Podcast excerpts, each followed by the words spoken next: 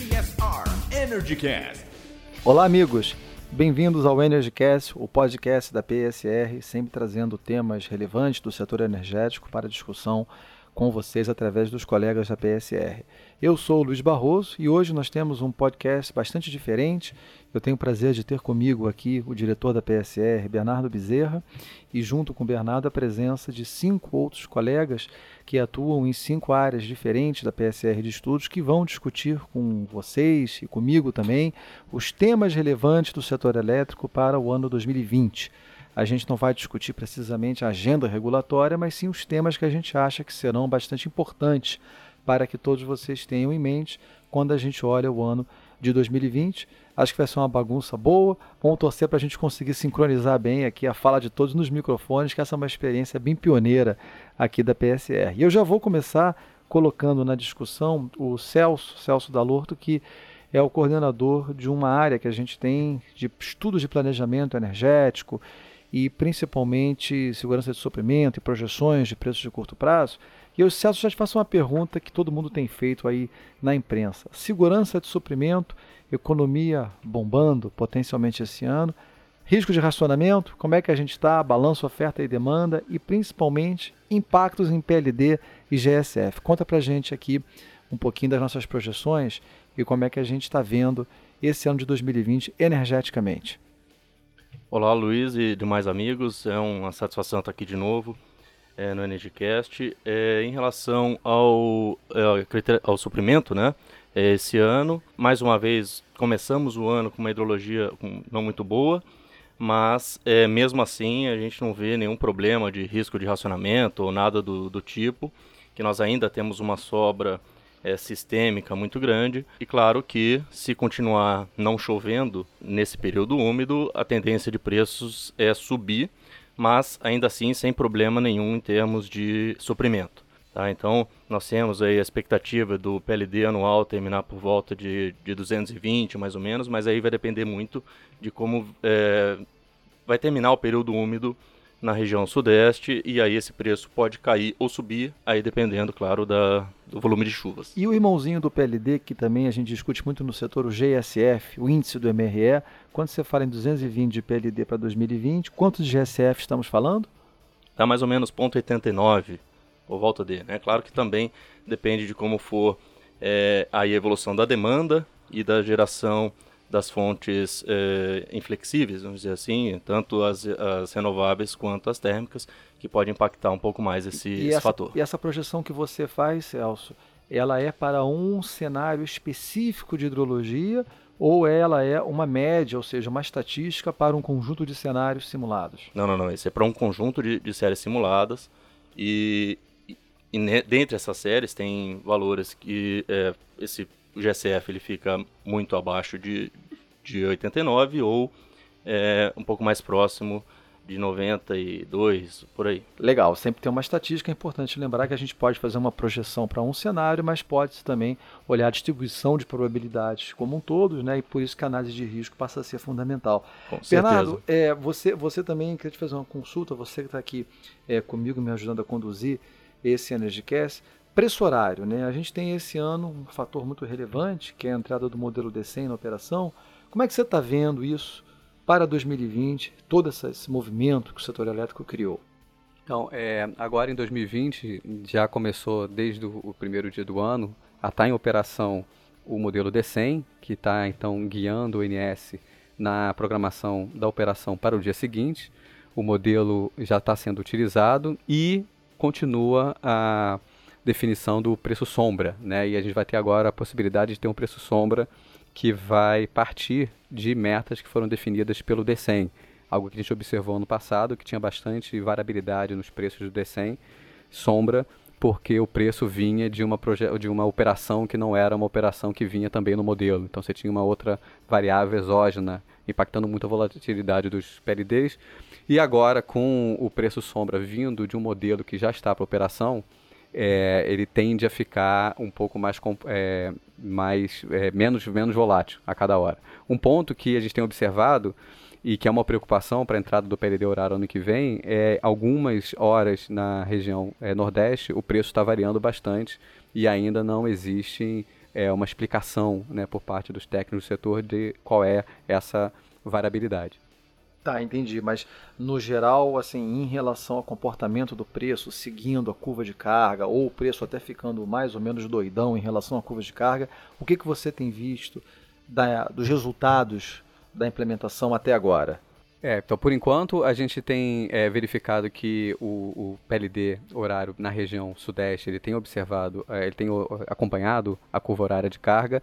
Na região nordeste é que tem um comportamento que não está seguindo a curva de carga. É, muito, Celso, você também que olha isso dia e noite, é, você tem a adicionar?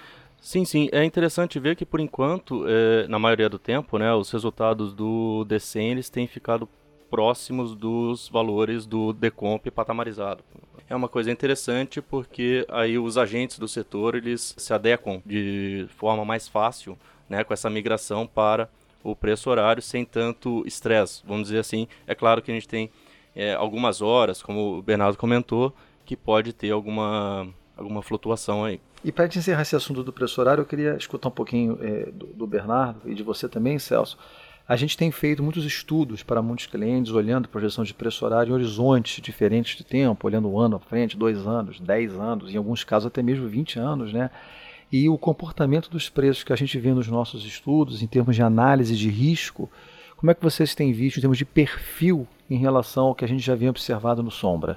Então, é, olhando um pouquinho é, de médio prazo, olhando para 2000 e, e o horizonte 2025, a gente tem visto os preços mais comportados né, do que eu tenho observado é, no preço sombra. Essa volatilidade horária da região Nordeste, é, a gente não tem observado com a magnitude quando a gente utiliza as nossas projeções para 2025. Celso, como é que você está vendo para o horizonte ali 2030, 2040?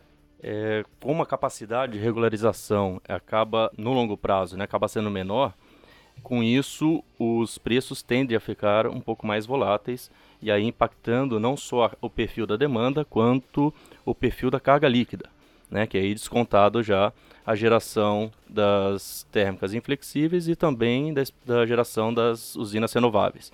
Então, a tendência é que no futuro, se a expansão ficar nessa mesmo mix que a gente está analisando hoje, a tendência é dos preços ficarem mais voláteis. Mas eu acabei de pensar aqui quantos anos eu vou ter em 2030, fiquei deprimido e voltei aqui para o ano que a gente está hoje, 2020. E Bernardo, sair um pouquinho do muro. 2021 esse preço entra, se Deus for grande Pai Todo-Poderoso.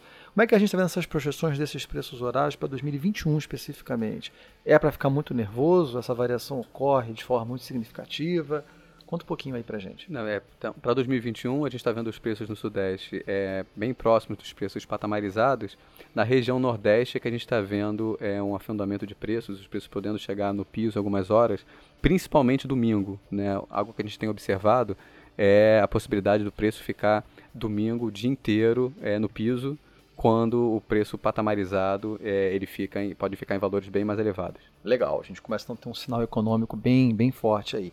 E aí, entrando, mudando um pouquinho de assunto, mas é, entrando na dimensão comercial ainda, né? Eu queria agora trazer para discussão é, o Fernando Porrua, nosso diretor também técnico e que coordena um grande grupo de estudos de M&A, valuation e de análise de investimentos e de leilões de geração. E, e Fernando, quando a gente fala é, em leilões, né, aproveitar também o Rodrigo Gelli, que está aqui conosco, que coordena um grupo grande também de estudos de tarifa e preços de energia. Rodrigo e, e, e Fernando, Leilões esse ano, né? Geração, a gente vai ter uma série de leilões de energia existente nova. Conta um pouquinho para gente, acho que você e o Rodrigo, como é que a gente está vendo esses leilões para esse ano e em termos até de oferta e demanda, né? O que, que pode pintar para que a gente possa se organizar pela ótica do investidor. Ô Luiz, obrigado por mais uma oportunidade aqui com vocês nesse podcast. É, a gente já tem, né, todo mundo sabe que a gente já tem dois leilões de energia existente marcados para acontecer agora em abril, a menos 4 a menos 5 a entrega de energia em 2024 e 2025, respectivamente. São dois leilões que trazem uma novidade, que é a participação da energia, a possibilidade de participação também da energia nova, né, competindo com a energia existente. E a outra novidade assim, é um contrato bastante longo para a energia existente, são contratos de 15 anos. Né. Tem, temos também o, o A-4 uh, de energia nova, já definido, e provavelmente ali no segundo semestre a gente deve ter o A-6, que é outro leilão clássico, de energia nova. É, como você bem colocou, né? a gente não tem nenhum problema de oferta, muito pelo contrário, para o A-4 e A-5 de energia existente, a gente já tem aí cadastrado, a EPE divulgou, cerca de 70 usinas, pelo menos 70 usinas a gás natural, projetos, né, projetos e, e, e usinas existentes. É, o que pode pegar muito, na verdade, o que deve pegar bastante nesses leilões é a demanda a ser contratada.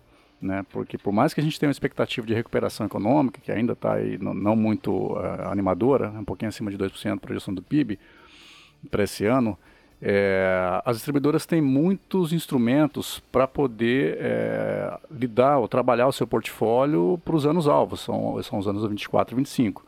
Né? Então aí eu queria trazer um pouquinho aí o Rodrigo Gelli para dar a visão dele de, de perspectiva de demanda para esses leilões especificamente.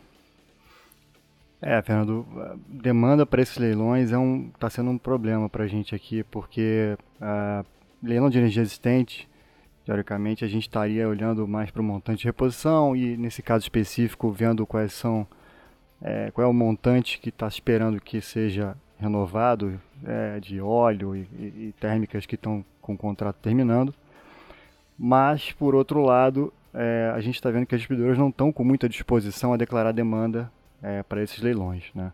É, e eu acho que o grande motivador disso, na verdade, os grandes motivadores disso são, são dois. O primeiro, esse contrato de 15 anos que você comentou, que, no nosso ponto de vista, faz pouco sentido um contrato de 15 anos para uma térmica existente, por exemplo. Né? E o segundo seria é, a capacidade que as distribuidoras têm de conseguir fazerem o suprimento de qualquer demanda para o futuro, quer dizer, para 2024 e 2025, com leilões de energia nova. É, elas têm a, a, a, capacidade, até você comentou bem que a gente não está tendo restrição de oferta, elas conseguem fazer a contratação da necessidade para 24 e 25 leilão de energia nova. Né? Então, é, esses dois fatores eu acho que são assim bem importantes para a gente entender que pode não ter muita demanda para esse leilão de energia existente. E, e Rodrigo Gelli, interessante então, porque como esse leilão ele veio até de uma nota técnica é, do INS sobre a necessidade de você substituir essas térmicas que estão sendo descomissionadas, significa que é uma necessidade sistêmica né, sobre a ótica dos técnicos do setor é, o que poderia acontecer né, se não tivesse a contratação, Fernando? Tem alguma, alguma alternativa para o governo? Esse é um bom ponto, Bernardo. Uma alternativa para o governo é ele simplesmente contratar via leilão de energia de reserva. Né, que aí ele não precisa esperar que a distribuidora declare uma necessidade de demanda, ele simplesmente define um volume de energia a contratar como reserva, que a gente muito bem sabe que é um, uma energia que não conta como laço contratual, vai acima do portfólio de contratação da distribuidora. Mas se o, as distribuidoras não estão precisando de energia, então esse leilão não seria para contratar energia de reserva, né? Acabaria contratando então outro produto. Que produto seria esse? É o outro bom ponto, né? O, o governo ele está mirando no final do dia em, em é, trazendo o argumento de contratação de energia, mas ele está também trazendo o produto potência, né? Nesse leilão. Então o que a gente precisa na, no final do dia é ter uma definição clara do que a gente quer contratar e desenhar o leilão com essa definição clara. Né? É, e tem uma dúvida, até eu, eu, particularmente tenho uma dúvida muito grande sobre a legalidade de se contratar potência sobre o leilão de reserva. Eu tenho uma interpretação que o leilão de reserva ele é muito definido para energia. Daí eu não fiz ainda uma análise jurídica perfeita, mas o feeling é, que eu tenho é que a gente tentar contratar ponta como energia de reserva juridicamente é frágil esse mecanismo não seria tão sustentável, né? E Mas, uma, okay. outra, uma outra coisa interessante, que eu vou te cortar, Luiz, uma outra coisa interessante que a gente estava vendo para esse leilão de energia existente, a gente deu uma olhada nas contribuições dos agentes à consulta pública do, do MME e é, houve duas contribuições, né, uma da Light e uma da Petrobras, sobre o mesmo tema. A Light pedindo para que esse contrato de 15 anos, apesar de ser um contrato para térmicas e por disponibilidade, que fosse é, aberta a possibilidade de ele ser reduzido ao longo dos anos, né? que a distribuidora pudesse diminuir o volume contratado por motivos de saída de consumidor para o mercado livre, é, enfim, para gerenciamento de carga. É, essa foi uma contribuição que a Light fez, o Ministério teria indicado que iria aceitar, achou boa. É, no documento mais abaixo, a Petrobras fala a mesma coisa em sentido contrário, né? quer dizer, querendo evitar que isso acontecesse, e o Ministério falou assim: não, não, a gente vai acatar, como já foi dito um pouco acima. E a gente está achando uma coisa curiosa, porque como é que é, vai se dar um contrato de 15 anos por uma térmica e que pode ser reduzido 60% desse contrato ao longo dos 15. Né? Você imaginar que tem no máximo 4% para ser reduzido a cada ano, em 15 anos ele reduziria 60%. Essa térmica conseguiria ficar no mercado é, sem contrato, vamos supor, no mercado livre, é, com esse pedaço todo descontratado? O que, que vocês acham, Bernardo? Não, é realmente é, é um desafio, né? Como já muito discutido no setor elétrico, a, a térmicas merchant, né? Elas são muito arriscadas. Então é, é, necessário, na verdade, ter uma estratégia é, de portfólio desse, desses geradores termoelétricos para poder enfrentar esse desafio. E aí um outro tema que, que, que surge, né, dado que a gente está discutindo é, esses leilões de energia existente e os leilões de energia nova, é como é que fica a competição pela, pela transmissão, né, que sempre foi também um dos gargalos desses tipos de leilões. É, mas é para isso que a gente tem aqui a, a Marta Carvalho, que teve já conosco no nosso podcast sobre geração distribuída, e a Marta ela coordena aqui uma área na PSR de estudos de transmissão e distribuição, envolvendo coisas hiper detalhadas como simulação de fluxos de potência até é, estudos de planejamento de horizonte de longuíssimo prazo. E, e Marta, a transmissão é contigo mesmo. Conta pra gente, leilão esse ano. É um, dois leilões, 20 leilões, 20 bi, um bi. O que, que a gente pode esperar? Oi, Bernardo. Oi, Luiz. É um grande prazer estar aqui hoje. Obrigado pelo convite. É, participar do Energycast é sempre muito bom, principalmente com essa equipe super qualificada. Então, e sobre os leilões de transmissão que a gente tem para os próximos anos, para 2020, 2021 e 2022, é uma agenda super positiva em relação a muitas, muitos lotes que vão ser licitados e principalmente pela previsibilidade que foi dada sobre a execução desse, dos leilões. Né? Então, é, já foi liberada a agenda, os leilões vão acontecer sempre no meio e no final do ano. Para 2020, a gente tem já um leilão em julho, e esse leilão é um leilão menor do que a gente tem visto nos últimos, nos últimos anos, 2018, 2019. Esse, esse, esse leilão ele conta com um investimento de mais, na ordem de grandeza de 2 bilhões e com seis lotes, né? Mas no final do ano a gente tem, um, tem uma previsão de ter um leilão de transmissão bem maior, com cerca de um investimento de 9 bilhões. Sobre o leilão de, do, do meio do ano, a gente tem uma novidade que é a licitação de ativos que não foram renovadas as suas concessões. Então, a Amazonas Geração e Transmissão, a Amazonas GT, ela não renovou a concessão desses ativos e, pela primeira vez, a gente vai licitar esses ativos que já estão operando e a gente vai ter a oportunidade de descobrir qual o preço de manter, de operar e revitalizar essa rede. Não, legal. É, é Marta, é Rodrigo, é, assim, Fernando Bernardo, esses assuntos são realmente fascinantes, porque é tanto leilão que o Brasil faz, mas para organizar, então, geração, um leilão de energia existente, contrato grandão, que pode ter o volume reduzido, pela ótica do investidor, super legal, um contrato grandão, pela ótica da distribuidora, complexo, a gestão desse contrato dando um portfólio com certeza de demanda, mas pelo lado do investidor, cuidado que o produto é diferente e tem um risco que pode ser muito significativo. E quando a gente vai para o tamanho desse leilão, economia bombar é um driver efetivamente de aumento do consumo da distribuidora, mas o que vai para o leilão é a diferença entre o que aumenta essa demanda e o que cai de contratos dela. E tem que considerar também, como vocês já comentaram, o fato do aumento da migração do mercado livre e o crescimento da geração distribuída. Né? Então, essa continha que a gente tem feito aqui para muitos clientes que têm nos procurado, tanto pelo lado da geração como pelo lado é, da projeção de demanda, né? tem sido realmente, é, acho que bem, bem relevante. Oi, Luiz, e juntando mais esse mundo de geração e transmissão, a gente tem um outro ponto, um outro assunto muito importante para tratar nesse 2020, que é a isonomia entre os mercados do ACR e o ACL. Essa isonomia ela precisa ser revista no, sob o ponto de vista de conexão, em que quando foi inserido um mecanismo de margem de escoamento para o ACR, né, você tem uma garantia melhor de conexão, sobra muito pouco espaço para quem quer fazer, para quem quer investir no ACL. Então, acho que um ponto importante para ser discutido é, de fato, como é que a gente coloca essa isonomia de conexão entre esses dois mercados e também a gente não pode esquecer em relação ao cálculo da tarifa do uso do sistema de transmissão. acho que nos últimos leilões e, e, nas últimas bases de dados ficou bem evidente de que também o tratamento para o cálculo da TUSH dos geradores que vão para a CR e vão para a CL são muito distintos, são muito diferentes. As bases de dados são diferentes, é, a, a, a, metodologia de consideração, de considerar as usinas das bases de dados também é bem diferente, o que pode resultar dentro do mesmo ano, mesmo ponto de conexão, tarifas muito diferentes. Então, acho que é bem importante a gente falar, comentar, rever esses dois assuntos que está trazendo uma dissonância muito grande entre os dois mercados. E falando então de segurança de suprimento, de, da trajetória dos PLDs do GSF, é, Gelli, como é que isso tudo pode impactar então nas tarifas é, de 2020? É, as tarifas de 2020, as nossas projeções que a gente estava atualizando agora no começo do ano, a gente está vendo que devem ficar, é, devem ter uma leve redução em termos reais, algo como 5% mais ou menos.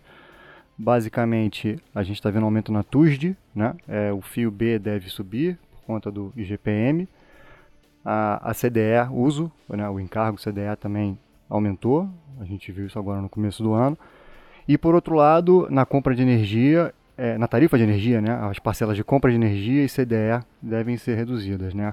A compra de energia é muito por conta da diminuição do risco hidrológico e a CDE energia que saiu fora. Né? A gente antecipou o pagamento no final do ano passado e saiu fora da tarifa.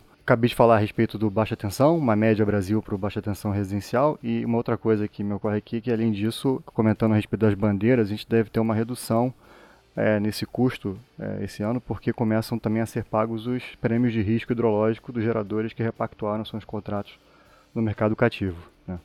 Então, é, voltando, né? Seria uma redução em 5% real para esse ano, por conta desses motivos aí que a gente Isso, isso é bem relevante, né, Rodrigo, porque isso tem um impacto direto na questão inflacionária, né, na participação da energia elétrica, o que para o Brasil eu acho que, que é bem relevante em termos macroeconômicos. Né? É, é assim, tanto é que a gente é sempre procurado para fazer esse serviço, inclusive para bancos, a área macro desses bancos, é, sempre trazem essa demanda, inclusive projeção de bandeira tarifária, porque, como comentei, não é exatamente uma parte da tarifa, mas ela soma seu custo é, do consumidor e vai na conta, né? E, e, não, legal, Rodrigo. E aí eu te pergunto agora o Mercado Livre, né? A gente fala muito do cativo, mas o Mercado Livre vem crescendo aí.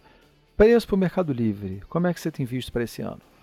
Mercado Livre é bastante volátil também, pelos mesmos motivos que o Celso comentou é, do PLD, né? É, hidrologia. É, só que a gente está vendo aqui para 2020 um preço da ordem, para o resto de 2020, né, um preço da ordem de 235, 240 reais por megawatt-hora. E para 2021 a gente estava com uma estimativa de 150 reais por megawatt-hora, Luiz. Claro, né, essas coisas mudam bastante é, pela percepção dos agentes, pela hidrologia.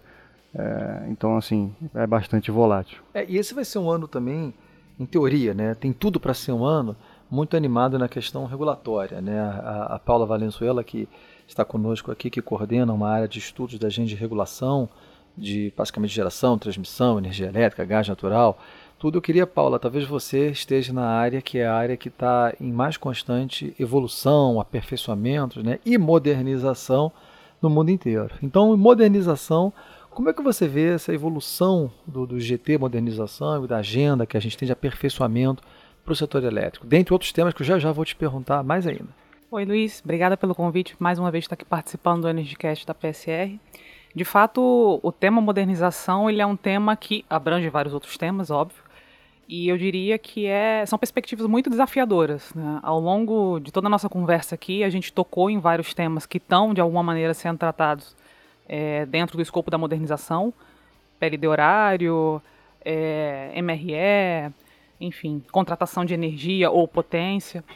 E acredito eu que nós ainda temos muito caminho para percorrer até que a gente de fato consiga perceber implementações é, efetivas desses temas. É, muito, inclusive, em função do fato de que o tratamento desses temas, como por exemplo separação lastro-energia e racionalidade de encargos e subsídios, eles acabam dependendo de um marco legal, é, aprovação de leis, é, que no momento está um pouquinho difícil de andar em função de todo o clima é, do Congresso Federal de maneira geral. É, mas não só por conta disso, né? Mas porque a gente continua com as nossas emergências, digamos assim, que acabam atropelando às vezes um pouco a discussão. E dentre esses temas né, emergenciais, que às vezes acabam atropelando um pouco a discussão, não tem como não falar da geração distribuída. É, cabe lembrar que, embora o tema geração distribuída não estivesse sendo tratado diretamente no GT de modernização, ele era bastante afetado pelo tema tarifa, e particularmente tarifa binômia, que é um tema que, muito embora não seja tão óbvio assim às vezes, ele tem total impacto sobre a discussão de geração distribuída, re revisão da 482 e por aí vai. É que essa talvez seja a discussão do ano, né, Marta? Exatamente, Luiz. Acho que esse ano a gente precisa tomar uma decisão para onde é que a 482 vai de fato. Né? Quanto mais entra a geração distribuída, mais torna urgente essa, essa discussão, na verdade, a resolução dessa discussão. É, isso, isso, é relevante, porque escutando vocês duas é, falar, aí, Bernardo, vou te consultar um pouquinho eu vejo que tem duas discussões na mesa ao mesmo tempo. Né? Uma é a revisão da 482 e toda essa discussão de se vai taxar o sol, não vai taxar o sol e tal. E em paralelo tem a questão da tarifa binômia, né? Que esses assuntos eles se conversam em muita, muitas distribuidoras. É, exatamente. É, a discussão é, mais quente agora, é, do momento, é justamente da revisão da 482 do mecanismo de compensação, né? que é de você, na verdade, definir como que você vai valorar a energia que está transitando na rede, né? Se vai pagar perda, se vai pagar os custos de distribuição, de transmissão, etc. Só que correndo por fora, tem essa discussão da binômia que pode ser realmente um, um tipping point, porque ao você colocar a binômia, automaticamente você passa a pagar a, a tarifa de distribuição né, por capacidade. Como então, um, um valor fixo. Com, né? valor fixo, como é no, no grupo de alta tensão. É, isso, é relevante porque, embora a binômio ela tenha ficado na agenda regulatória da ANEL, não para esse ano, mais para frente, mas esse é um tema super relevante, porque a própria contribuição da PSR nesse processo da audiência pública da 482 chamou a atenção que era legal ter uma precedência na resolução desses fatores para que a discussão fosse feita da forma mais racional e coerente possível para o Brasil. Né? Dado que você está aqui, Bernardo, MRE tá? não é o Ministério das Relações Exteriores, mas o nosso mecanismo de relocação de energia. Sazonalização de energia, a ANEL já andou falando um pouquinho, a SASO da Garantia Física, que vai olhar, além de olhar o mecanismo como um todo, no GT de modernização, que a Paula comentou, um dos grupos de trabalho, um dos outcomes, foi um relatório sobre isso. O que, que você achou? É, eu achei que na verdade a gente tem um risco de a gente ter um retrocesso e voltar para antes de 2014, que é a, quando você tinha um processo de sazonalização da garantia física, que era de conjunto com o processo de sazonalização é, dos contratos. Né? Então, para fins de MRE e para fins de laço contratual, você tinha o mesmo mecanismo.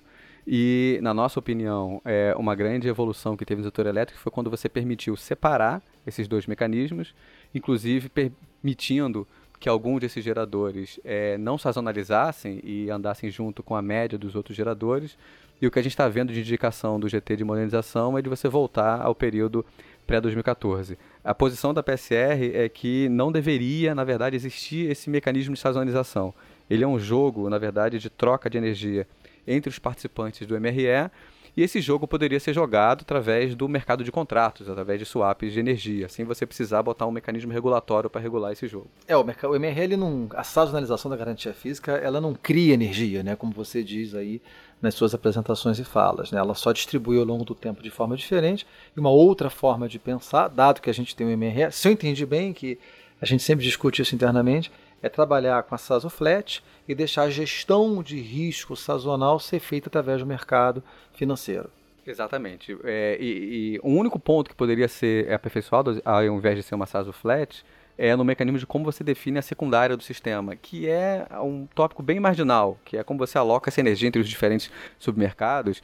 Isso poderia, por exemplo, vir a partir do perfil histórico de, de geração das hidrelétricas. Você não precisa nem fazer, por definição, que seja é, flat para fins de definição do que é, que é energia secundária no sistema. E essa discussão ela corre também junto com o tal aperfeiçoamento do MRE, né? quer dizer, temos que aperfeiçoar o MRE, talvez seja a frase que a gente mais escuta, mas as propostas concretas, a gente aqui na PSR, só agora que começou a ver elas aparecendo, né? até eu mesmo, quando estive lá na minha quarentena, no meu exílio, escrevi um artigo colocando propostas muito concretas na mesa, e uma delas foi trazida no ano passado, através de uma consulta pública pelo Ministério, que foi a revisão das garantias físicas. Né? E realmente aquilo ali apareceu como um processo que o Ministério queria revisar além dos limites regulatórios, fazendo a compensação com os agentes. Eu não escutei falar mais nada. Paula, você escutou? Morreu? Vai, não vai? Não escutei, Luiz, é, e eu acredito que talvez o processo tenha sido truncado ou ruidoso, vamos dizer assim, muito em função da versão da nota técnica que saiu do Ministério com a proposta, não dizer absolutamente nada sobre a obrigatoriedade ou não de adesão à proposta. E tanto gerou ruído que logo em seguida o Ministério se manifestou dizendo que seria voluntário e voluntária com uma compensação que não foi definida, porque, segundo é, depois se falou no próprio workshop de conclusão do GT no, modernização, é, não se falou muita coisa porque se esperava a contribuição dos agentes nesse sentido. Então, de fato, é um processo que até onde eu sei está parado. É, exatamente, Paulo. E um outro processo também que ajudou a, a paralisação da revisão de garantia física é que não havia uma definição sobre o critério de suprimento. E houve uma consulta pública também sobre esse tema, e finalmente, ano passado, no finalzinho do ano passado, no final do ano, saiu uma portaria é, do CNPE dizendo que está definindo o critério de suprimento, e na nossa opinião, até é, já dando aqui é, o tema do nosso Energy Report, que na nossa visão eles não definiram o novo critério de suprimento, porque você precisa definir, na verdade, quais são os parâmetros é, para esse critério. Aí só é, rapidinho, é, dizendo o que, que eles estão propondo, eles estão propondo criar novos é, layers de segurança de suprimento. Além, hoje em dia a gente tem a igualdade entre custo marginal de operação e custo marginal de expansão. Eles estão colocando mais duas métricas é, de energia, que é o valor condicionado do é, custo marginal de operação, né, que tem uma, uma limitação, e também um critério para energia não suprida, pra, se você tem um déficit de energia no sistema, e ainda colocando os critérios de potência, que está, na verdade, tem tudo a ver com a outra discussão que estava tendo no começo do, desse, desse, dessa série do podcast sobre o leilão de potência. Então, eles colocaram também dois critérios para definição da, da potência firme do sistema, da capacidade do sistema, que é o critério de probabilidade né, de você ter um corte de carga, e o critério da profundidade desse corte de carga. É, esse tema, ele realmente, Bernardo, ele é fundamental porque, na minha humilde opinião, esse talvez seja o tema mais importante do setor elétrico, porque ele está na raiz da definição das garantias físicas, da contratação de energia, da comercialização, da separação entre lastro e energia, da compra de energia de reserva se precisar, da questão da compra de potência. E nós, pelo que eu vi, a EPE propôs com o Ministério um critério muito sofiscado, né, uma métrica, um valor em risco condicional da energia não suprida, mas me chamou a atenção o valor em risco condicional do CMO, né, o que vai voltar a definir, a exigir a definição exógena de um limite para o preço de mercado, né? Isso, assim, te preocupa? É, temos uma, uma preocupação grande porque do que a gente entendeu da metodologia para você é, calcular a garantia física, esse processo vai precisar de um passo que é de você fazer um ajuste no custo de déficit do sistema, para você poder garantir que todos esses limites sejam atendidos. O ponto que a gente que preocupa muito a gente é que a gente vai acabar voltando para um problema clássico do setor elétrico, que é um descompasso entre a maneira como você planeja o sistema, como você define a garantia física, da maneira como você opera o sistema, porque esse custo de déficit que é calculado para você definir a garantia física, ou do, do, a maneira como está escrita a nota técnica, não seria utilizado para operação do sistema. E tem uma série de problemas quando você tem esse descompasso entre planejamento e operação. É, isso realmente não é legal porque todo o esforço que até foi feito nos anos 2016, 2017, e 18 foi para ter planejamento de operação mais alinhados possíveis, né? E ter essa compatibilidade da versão ao risco de forma similar é a chave do negócio, porque se você opera com risco diferente do planejamento, ou se você planeja com risco diferente da operação, aí efetivamente você acaba gerando custos adicionais. Né? Isso, isso aí vai estar bem explicadinho no Energy Report lá, porque eu achei complicado isso aí. Não, é bastante complicado. Até para começar, Rodrigo, que hoje em dia o critério de suprimento do Brasil certamente você sabe, eu explicaria para minha mãe que a gente planeja o sistema brasileiro para que o valor esperado do custo marginal de é, expansão seja igual ao do custo marginal de operação e que o risco de déficit seja no máximo 5%, ou seja, um racionamento a cada 20 anos. Tá? Essa é a forma como o sistema é planejado. E a gente está migrando agora para um critério que é dizer o seguinte: olha só, mãe, eu quero planejar o sistema para que a probabilidade de racionamento do sistema seja 5%, porque o CEVAR tem um critério de 5%, um racionamento a cada 20 anos, E quando ocorrer o racionamento, eu vou cortar no máximo X eletrodomésticos na sua residência, que é o valor em risco condicional da energia não suprida. Além disso, com essas mesmas situações, eu não lembro se os parâmetros de confiabilidade eram os mesmos, né? O custo marginal de operação do mercado não deve ser maior do que tanto. E esse é um ponto relevante. Você trava um outcome, que é um parâmetro que é um output do, do, do modelo, né? E a gente volta a ter, na minha opinião, um, um aspecto difícil, complexo, até de explicar para o investidor, que é como é que você planeja já sabendo qual é o preço que você quer que dê no mercado, que foi toda a origem das críticas à mudança do critério de suprimento atual lá em 2008.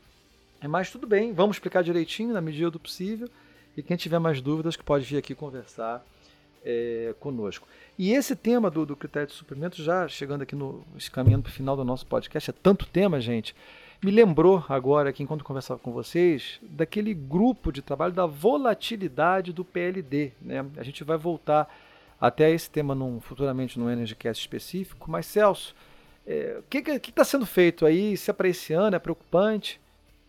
Está é, tá sendo é, discutido, né? tem essa preocupação em reduzir a volatilidade do, do PLD e, é, na verdade, o que tem que se entender são as causas exatas dessa volatilidade para saber se realmente o problema é na previsão é, de chuva de forma determinística ou da previsão da carga ou da geração das, da energia renovável ou se isso é um problema é, maior de, de colocar a, isso dentro da variável de estado na hora de, de dos modelos computacionais. Então, é, antes de sair tomando qualquer medida é, de forma determinada, né, qualquer medida drástica, precisamos entender certinho quais são é, os fatores e, e, qual é o impacto disso de maneira geral no setor. É, um outro tema também, que não, não é um tema é, regulatório e também não, não está na agenda regulatória da ANEL, mas que é muito importante para o setor, é, pela, pela grande importância dessa empresa e também por ser um tema que pode travar no Congresso, as discussões também, as outras discussões do setor elétrico, é o tema da Eletrobras, né? E aí, Luiz, como é que a gente está vendo aí que pode desenrolar esse tema da Eletrobras ao longo de 2020? É, é, Bernardo, esse tema, né, a privatização da Eletrobras, ou a democratização do capital, ou a capitalização e tal, enfim, pode, a gente pode chamar como quiser, é fundamental, eu acho, para o Brasil, em termos de eficiência, mas também para dar mais liquidez ao mercado livre, junto com a descotização, contribuir para a redução da CDE, que tem um impacto direto tarifário. Tem inúmeros temas que a gente vai futuramente organizar uma discussão sobre isso, mas eu sou um pouco cético, honestamente, para esse ano. Eu acho que esse ano o Congresso ele tem uma agenda muito desafiadora, calcada na reforma administrativa, na reforma fiscal, no marco regulatório do saneamento e um ano eleitoral também, né? E com o Senado ainda claramente não totalmente embarcado no projeto. Então, desde já torcendo para que eu esteja errado, eu acho que esse ano vai ser um ano de mais discussão, mais detalhamento, para talvez no final desse ano esse processo começar a ser um pouquinho melhor encaminhado para uma implementação mais à frente. Eu não estaria é, tão otimista para que a privatização ou a capitalização ou a democratização do capital saísse tão rápido. Né? E esse é um tema também que eu lembrei, você falou agora de tema fora do setor, eu lembrei do novo mercado de gás, que a Paula vem trabalhando com uma quantidade de clientes incríveis, olhando indústria térmica, investidores e tal. Paulo, tem muita coisa que saiu ano passado, essa agenda realmente andou né, em 2019, um movimento muito bom do governo, como é que você está vendo o desdobramento desse processo, uma mudança agora na ANP, com a saída do diretor-geral Décio Odoni, que fez um excelente trabalho como praticamente o líder desse processo. E aí? De fato, Luiz, é um tema que andou bastante. É, maior exemplo disso, por exemplo, no setor de transporte de gás. É, a gente teve aí a Petrobras se desfazendo de 90% é, da sua participação na TAG. É, na distribuição, a gente tem visto algumas discussões muito relativas à questão de revisitar os contratos de concessão, mexer ou não mexer na WOC, que em alguns casos chega a 20%. É um tema complicado, porque no caso do gás natural, a distribuição ela está num nível estadual, é, assim diz a Constituição Federal. E o grande desafio, a mim, opinião pessoal, tá, né, estaria no lado da oferta. Não só de você gerar uma competitividade ali na, na extração e, e venda da commodity de gás natural, é, mas principalmente de qual é a demanda que você está querendo é, ter para acessar, para que essa oferta tenha para quem vender. Digo isso porque a gente tem recebido muito pedido de estudos aqui, é, ou meras consultas, é, de todo mundo numa expectativa muito de que o setor elétrico teria como absorver essa oferta de gás natural, pré-sal, enfim, GNL. É, e às vezes gera um pouco de dúvida se de fato o setor elétrico vai conseguir absorver através das termoelétricas aí toda essa oferta que em tese viria com a, o pré-sal, com GNL, com o desenvolvimento dos setores de transporte, de distribuição. Aliás, Luiz, qual é a sua opinião a respeito? Não, isso daí a gente fez um podcast até recente, esse ano, né? Foi o primeiro desse ano, sobre integração de renováveis, que a gente analisou esse tema é, nessa discussão. E é complexo o setor elétrico pagar pelo custo do setor de gás sozinho, e até porque a competitividade das renováveis hoje é muito forte, que bota uma pressãozinha, né? Dá um calorzinho no gás, sem trocadilho para que forçar que a gente consiga para o Brasil uma equação que seja o ótimo local, né? Um ótimo global, desculpa. E esse ótimo ele tem que ser uma equação racional, economicamente falando, para o gás. Mas é uma agenda que eu acho que é interessante, ela vai andar mesmo. Bom, a gente pode aqui falar ainda horas e horas, tem a pauta da segurança de mercado, que a gente não entrou, pauta de resposta pela demanda, recursos energéticos distribuídos, tem muitos outros assuntos, mas esses acho que serão os temas principais, né, que a gente tinha que olhar esse ano, eu, eu queria agradecer aqui a, a, Fernando, ao Rodrigo, ao Celso, a, a Paula, a Marta e ao Bernardo, membros dessa super equipe da PSR. Agradecer também aos nossos ouvintes pelo tempo. Esse foi um podcast um pouquinho mais longo, porque são muitos temas mesmo. Mas dizer que fiquei muito feliz que a nossa experiência funcionou de trazer, na verdade, para perto do ouvinte todos vocês, vocês que efetivamente dão o show, vocês que fazem o show, e com isso os nossos ouvintes terem acesso é, a equipe da PSR que está aqui para discutir os temas relevantes do setor elétrico nacional. Bom, meu nome é Luiz Barroso, queria agradecer mais uma vez pela audiência, muito obrigado e até a nossa próxima edição.